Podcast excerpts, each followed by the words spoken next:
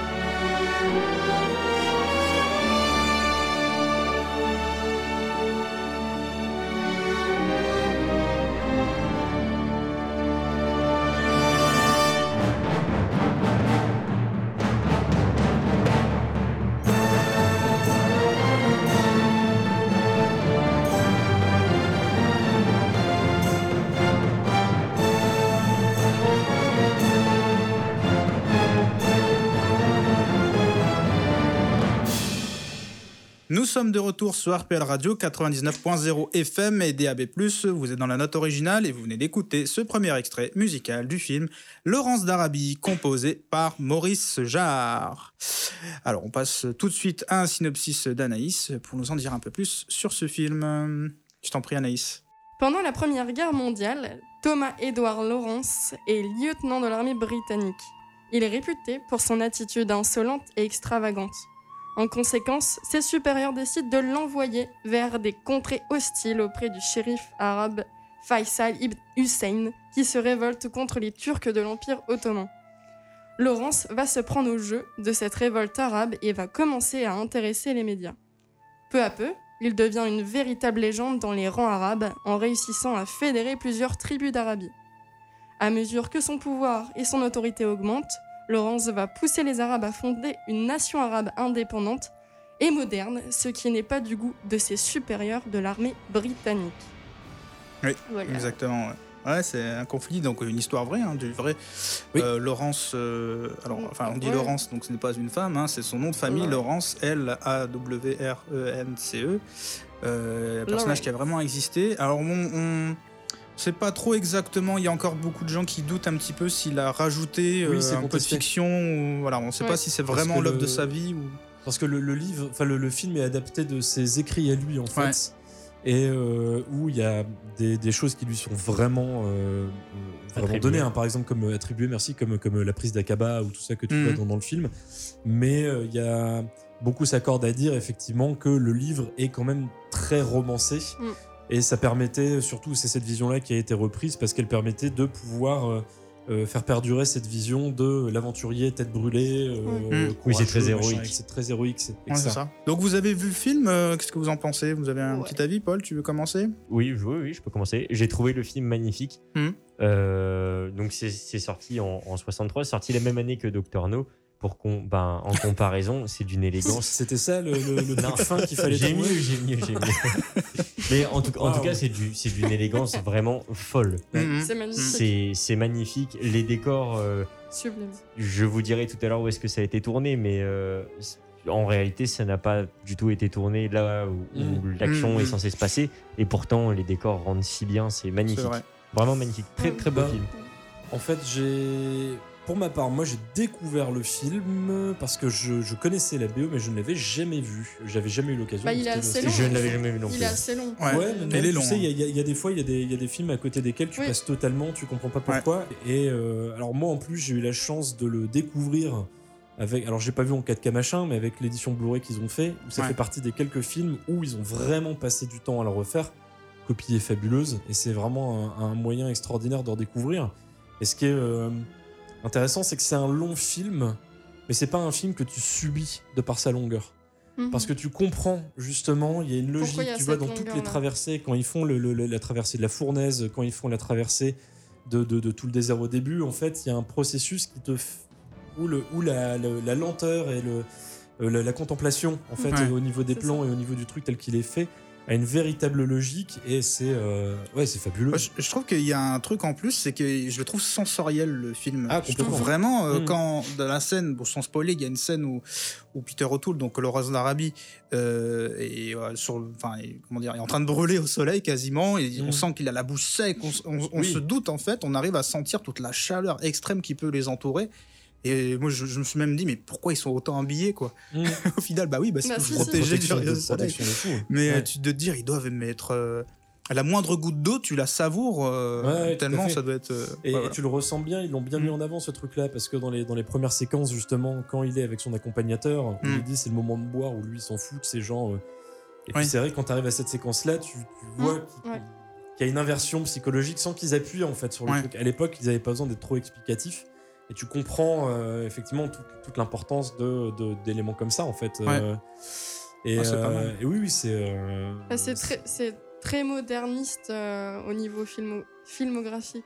Enfin, De- oui, oui, il y a. Je veux peut-être pas dire avant-gardiste, mais effectivement, il y a des choses qui paraissent déjà très très modernes dans le. Faut, faut se rappeler, alors ça, c'est un détail qui m'a marqué, c'est que c'est un film qui a été tourné, qui est sorti trois ans après les Dix Commandements, en fait. hein. Mm. Et pourtant, et t'as une impression qu'il y a, qu'il y a une, une énorme différence dans la mise en scène.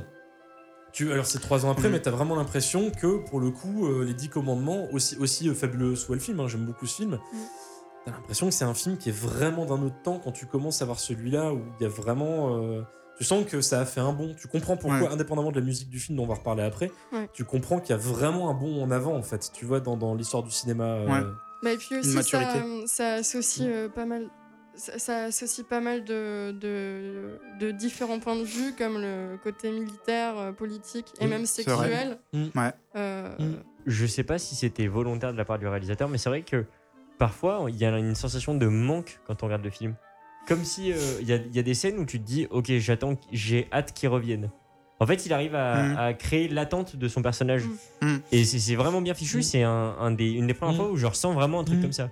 Et c'est comme ça qu'il crée aussi une temporalité efficace. Et puis cette musique aussi euh, de, de Maurice Jarre qui, Oui, pour le coup, fonctionne totalement, Ouais. qui nous laisse un petit peu euh, nous fait. emporter comme le vent euh, emporte les, les grains de- du sable de, du désert d'Arabie. Mais quel Et- poète. Oui, Et aussi- merci. Et aussi, ce que je trouvais intéressant, euh, Hmm? c'était qu'il n'y avait pas ce côté héros comme on a l'habitude de voir dans les films, mais plus un, un côté libérateur et corrupteur. euh, Il est représenté comme ça, mais tu sens que c'est une la façon dont c'est décrit, c'est que c'est une situation qu'il aime pas nécessairement. Ouais, Quand, ouais, on, lui dit, ça, ouais. quand on lui dit qu'il Oui. doit retourner là-bas, euh, tu, tu sens le, tu sons le borderline en fait Ouais. du, du personnage. Alors, il y a- là, c'est bien foutu. Il y a un truc, euh, il y a un truc, c'est vrai, euh, où je te rejoins Anaïs, c'est le côté où il y a des moments, en fait, il aime être le leader, et de l'autre côté, après, il dit non, j'aime pas, je veux pas être le il se leader. contredit. Et après, il dit non, en fait, ça me manque, le désert me manque. Et je... Donc, en fait, il y a une sorte, une sorte de quête initiatique du personnage à se rechercher Ah, lui-même, en fait. un recherche, peu. ouais. Il y a une dualité de- constante. Ouais. euh, Ouais, voilà. Et donc, euh, tout ça est sublimé, du coup, hein, moi, je le rappelle, par Maurice Jarre, qui, euh, qui du coup, arrive à, à créer cette. euh, cette musique et ce thème qui va influencer euh, des, des centaines de, de films par la suite. Anaïs, je te laisse la Oui. parole peut-être pour une, une Une biographie de Maurice Jarre. Bah, pour ce qui est de Maurice Jarre, euh, bah, contre la volonté de son père, euh, il part étudier les percussions, la composition et l'harmonie au Conservatoire de Paris. Il est notamment l'élève du compositeur Arthur Honegger et de Joseph Marteneau, l'inventeur des ondes Marteneau, l'un des premiers instruments de musique électronique. Maurice Jarre occupe successivement les postes de timbalier de l'orchestre de la radiodiffusion française entre 1946 et 50 et euh, de directeur du département musique du Théâtre national populaire jusqu'en 1963. Il côtoie ainsi Albert Camus, Jean Cocteau et Philippe Noiret et collabore avec Jean-Louis Barrault et Jean Villard. C'est grâce au réalisateur Georges Franju qui lui demande de composer la musique de son premier court-métrage documentaire Hôtel des Invalides en 1952 que Maurice débute une carrière de, euh, de compositeur de musique de film. Se suivent des projets similaires avec Alain René pour Toute la mémoire du monde en 1956 et avec Jacques Demy pour Le Bel Indifférent en 1957. Mais c'est encore Franju qui lui donne sa première occasion de participer à un long métrage avec La tête contre les murs en 1958. Et après la composition de la bande originale du film de Ken Anakin, Le jour le plus long, la carrière de Maurice Jarre prend son envol avec celle du chef-d'œuvre euh, de David Lennon. Laurence d'Arabie, pour, la- pour laquelle il remporte un premier Oscar. Cette collaboration lui vaudra d'en recevoir deux autres pour les musiques de Dr Jivago et La Route des Indes, également honorée pour Gory dans la brume de Michael Apted et de, euh, Les Vendanges de feu d'Alfonso Aro. Maurice Jarre composera ainsi pour de prestigieux réalisateurs comme Richard Brooks pour Les Professionnels, René Clément pour Paris brûle-t-il, Luchino Visconti pour Les Damnés, Alfred Hitchcock pour Leto, Elia Kazan pour Le Dernier Nabad ou Peter Weir pour Le Cercle des Poètes Disparus. Dans les dernières années de sa carrière, Jarre laisse un peu de côté la musique de film, préférant composer pour le répertoire symphonique ou la musique de chambre. Pour finir avec une citation de Maurice Jarre, la musique de film doit être utilisée comme un aspect complémentaire au film apporter quelque chose que l'image ne dit pas. Elle ne doit pas être utilisée comme une simple illustration. Ouais, il y a une grosse carrière quand même derrière. Euh, Alors, euh, il y a le cercle des poètes disparus aussi. Il y a Ghost. Euh, ouais, pour ceux qui s'en souviennent de Ghost, euh, il y, a, il y a énormément de films qui ont suivi après. Il y a une grande carrière, hein, quand même, parce que il commence assez Oui, ben, tôt. Et euh, je crois que ce dernier film, c'est peut-être c'est dans les années 2000, je suis pas sûr. Bah, il est mort en Euh, 2008 ou 2009. Ouais, quelque chose donc comme euh, ça, il euh, arrive en quelques-uns. Donc euh, une énorme carrière sur plusieurs, plusieurs années. Un peu à la Jerry Goldsmith, un Mhm. peu. Ouais, totalement. Euh, Il a composé aussi les bœufs de Mad Max 3.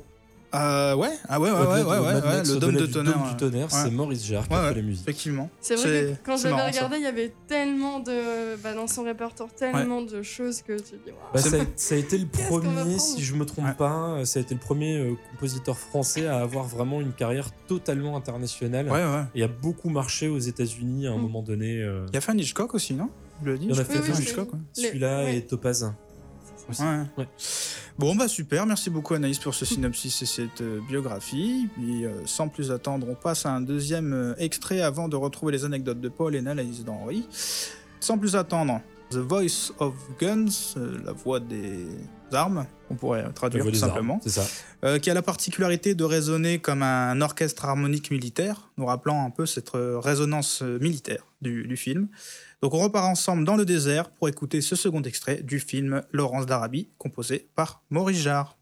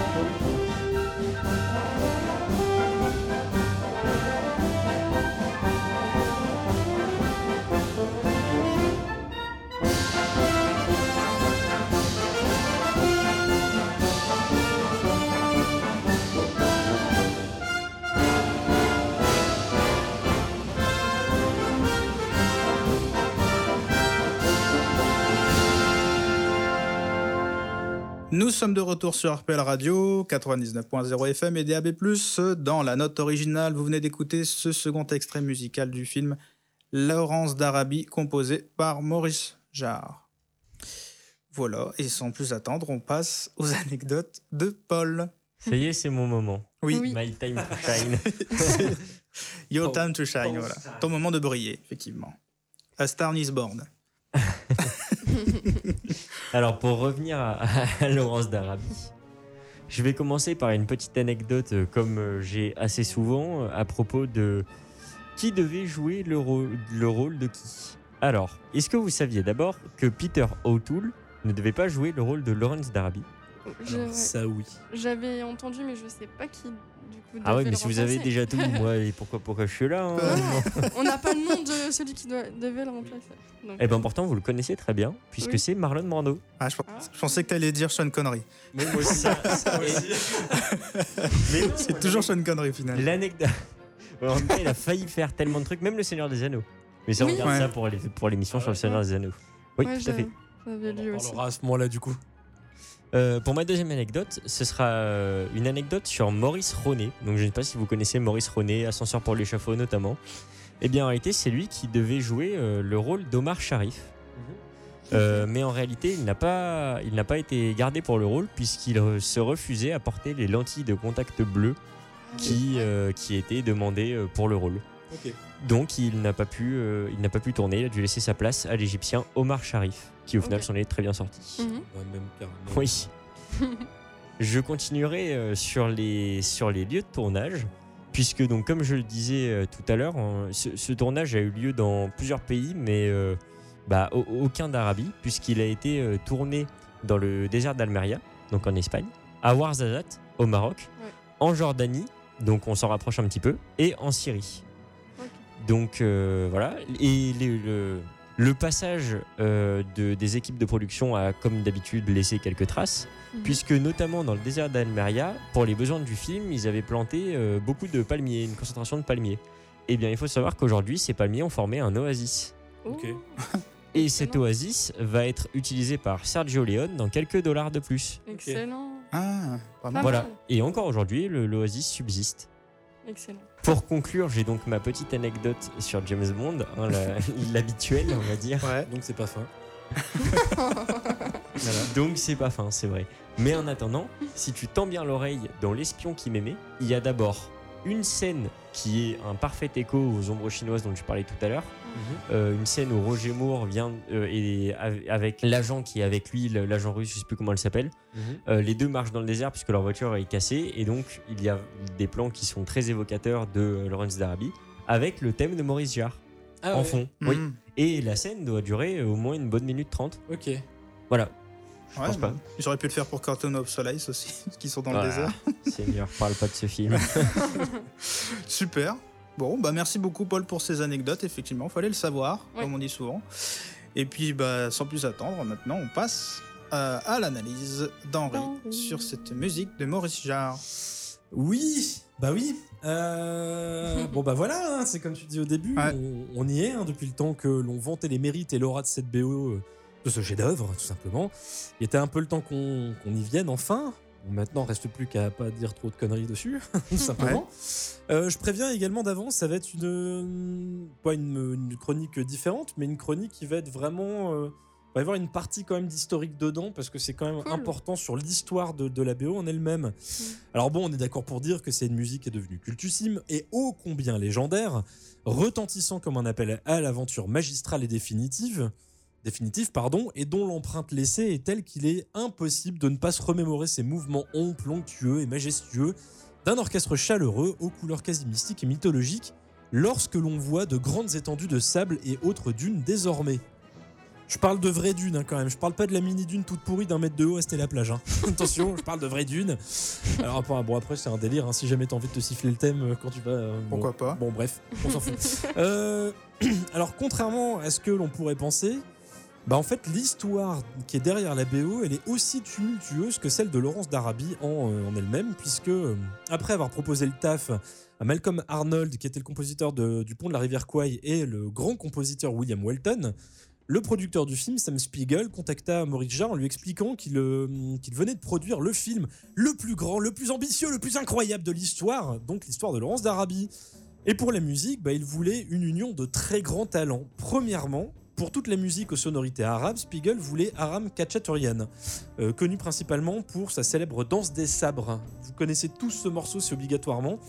Ou alors Ouais. son fabuleux Spartacus. Pareil, l'intro de Spartacus est excessivement connue. Donc jusque-là, jusque-là bah, ça démarre bien hein, plutôt. Et ensuite, pour tout ce qui concerne l'armée britannique, bah, en fait, il veut Benjamin Britten, dont on avait déjà parlé, en sachant que Benjamin Britten, c'est un compositeur dont la maîtrise et la force de l'écriture pour cuivre a largement inspiré pléthore de compositeurs, dont John Williams. C'est assez flagrant quand vous écoutez différentes de ses œuvres. Mhm. Du coup, Jarre, en fait, il est un peu au milieu. Il se dit, bah ok, mais moi, je suis censé faire quoi Euh, Et en fait, là, bah, Spiegel lui explique, bon bah toi, en gros, euh, tu vas pas faire le bouche-trou, mais en gros, on va juste te demander de faire les arrangements un petit peu de tout ça, et on va te demander surtout également de composer les musiques qui servent euh, d'ouverture, puisque on en parlait un petit peu hors antenne. À l'époque, la plupart des grandes productions comme ça, comme Ben-Hur, Les Dix Commandements, commençaient d'abord par une grande suite musicale avec juste le titre qui apparaissait sur l'écran et seulement après tu avais le début du film. C'est pour ça que sur ces. BO là, on a donc un titre qui s'appelle Ouverture et un titre qui est euh, euh, Main Titles ou un truc, euh, un truc dans le style. Enfin bref. Seulement voilà, bah, Kachaturian, lui, ne peut pas quitter la Russie à ce moment-là, et Britton réclame juste un an et demi pour composer sa partie. Donc en gros, ça commence à sentir un peu le sapin. Pendant toute cette période, Jarre, lui, voit pendant des semaines et des semaines défiler près d'une quarantaine d'heures de roches, révélant prioritairement l'immensité et le mysticisme du désert. Sauf que c'est que bien plus tard déjà qu'il va voir apparaître Peter O'Toole et les autres comédiens. À ce stade-là, il faut aussi savoir qu'il lui reste plus que 6 mois avant la diffusion prévue spécifiquement pour la reine. Et pour ajouter une couche, bah à ce moment-là, Jarre n'a jamais rencontré David Lean encore, donc David Lean le réalisateur. Maurice Jarre apprend finalement que le compositeur Richard Rogers allait composer 90% du score. Sauf que Rogers, alors connu pour son travail à Broadway ou au cinéma, notamment avec Le Roi et moi ou La Mélodie du Bonheur, ben on se dit un petit peu, mais pourquoi ce choix en fait? Mm. Parce que c'est pas un film musical théoriquement? Sauf que lors d'une première rencontre, enfin, entre Maurice Jarre, David Lean et Sam Spiegel, Les morceaux composés par Rogers, donc le thème du désert, le thème de Laurence d'Arabie, etc., lui sont joués. Et bah, le problème, c'est que David Lean trouve que c'est de la merde. Tout simplement, en fait, il déteste. Et il lui dit que ça n'est absolument pas ce que lui, il imagine pour Laura de euh, son Laurence d'Arabie. Donc forcément, Sam Spiegel, comme d'habitude, se retourne sur la seule personne présente avec des gros yeux, qui est donc Maurice Jarre. Et là, ils lui disent euh, T'as de la musique, j'espère, t'as quelque chose à nous proposer. Et donc, c'est là que timidement, il fait comprendre que bah, lui, théoriquement, parce que c'est pas sa formation, il n'est pas, euh, Mm. il est pas pianiste, mais il va quand même jouer quelque chose. Et c'est là que les premières notes résonnent de ce qui va devenir ce thème majestueux qui est le thème du désert et qui va sentir la main de David Lean arriver sur son épaule en lui disant c'est exactement ce que je Oh veux pour mon film. Donc forcément il est conquis et il est ravi. Sauf que euh, si on veut petite anecdote, si on veut clôturer un petit peu la valse des compositeurs, euh, la composition a, fait- a failli également passer par un autre très grand compositeur dont on a déjà parlé ici par deux fois, puisqu'elle a été proposée à la base à Bernard Herrmann. Sauf que Bernard Herrmann a été écarté parce qu'il demandait à l'époque 50 000 dollars, ce qui était une somme gigantesque pour un compositeur. Ce qui fait que par la suite, il était tellement dégoûté qu'il va passer les années qui vont suivre à vociférer dès qu'il le pouvait sur la BO de Maurice Jarre. Mhm. Et c'est quelque chose qui va être d'autant plus intensifié vers la fin des années 60, tout simplement parce que, ben, au moment de la rupture entre euh, Bernard Herrmann et Albert, et Albert Alfred Hitchcock, Mhm. ben, en fait, ça, ça va être remplacé par Maurice Jarre. donc forcément, il va être d'autant plus dégoûté. Bref, Maurice Jarre à ce moment-là euh, démarre un énorme marathon de six semaines sous pression comme pas permis pour livrer la splendide partition que l'on connaît aujourd'hui. Si le maestro français compose plusieurs leit- leitmotifs, celui-ci reconnaît par contre préférer de loin l'écriture d'un seul et même grand thème, le plus parfait possible, permettant ainsi moult variations aussi sinueuses et infinies que les dunes et paysages désertiques et majestueux qui l'accompagnent.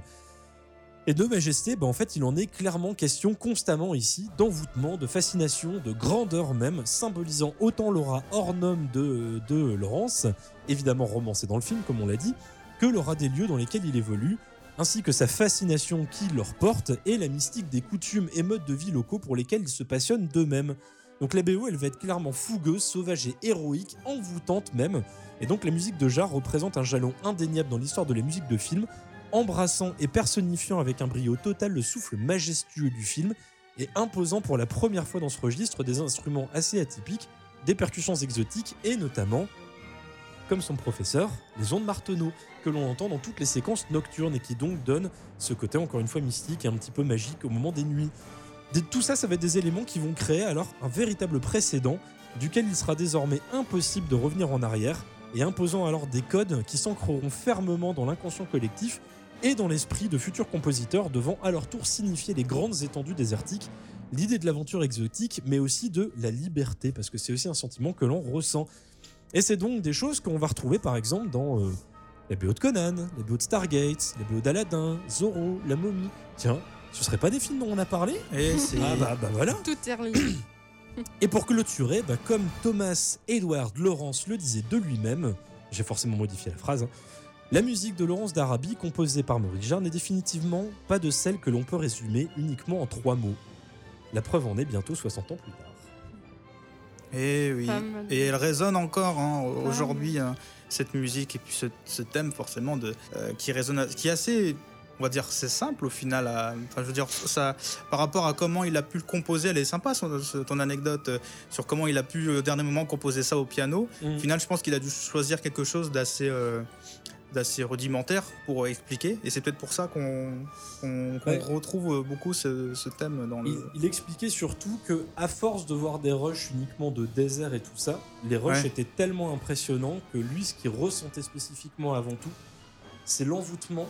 Je Mm. répète encore une fois le mysticisme Ouais. et euh, la chaleur douce ou Ouais. écrasante. Et en fait, il voulait euh, réussir à créer avant tout ce côté majesté, en sachant également que dans le processus au niveau du montage, il n'a vu directement en fait que la deuxième partie du film avant la première, ce qui fait qu'il lui a été dit il faut que tu imagines désormais en fait un thème euh, en imaginant ce qui vient de se passer dans toute la première partie du Mm. film.